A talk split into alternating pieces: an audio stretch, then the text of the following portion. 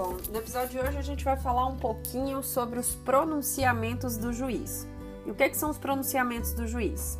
Eles são uma espécie dos atos processuais praticados pelo juiz ao longo do processo. O juiz de primeiro grau, que é o que a gente vai estudar um pouquinho hoje, ele pode se pronunciar de três formas no processo: pela sentença, e a sentença é um ato exclusivo do juiz de primeiro grau mas ele também pode se manifestar no processo por meio da decisão interlocutória e pelo despacho.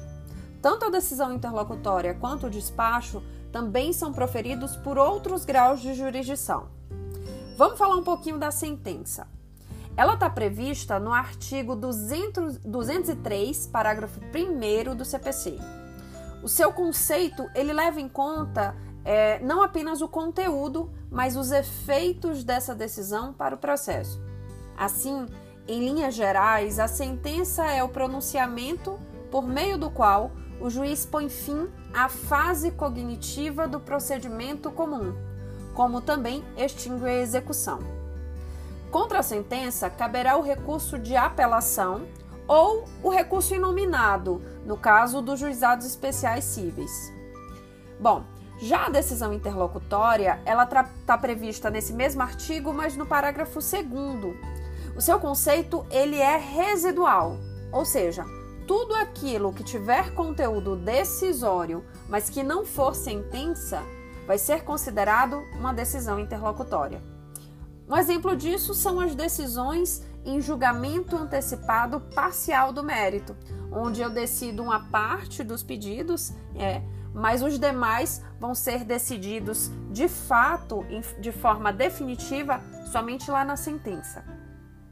Bom, contra as decisões interlocutórias, cabem dois tipos de recurso: o agravo de instrumento, nas hipóteses previstas no CPC, especialmente no artigo 1015, e nas demais hipóteses de é, decisão interlocutória, caberá uma discussão dessa decisão nas preliminares de apelação.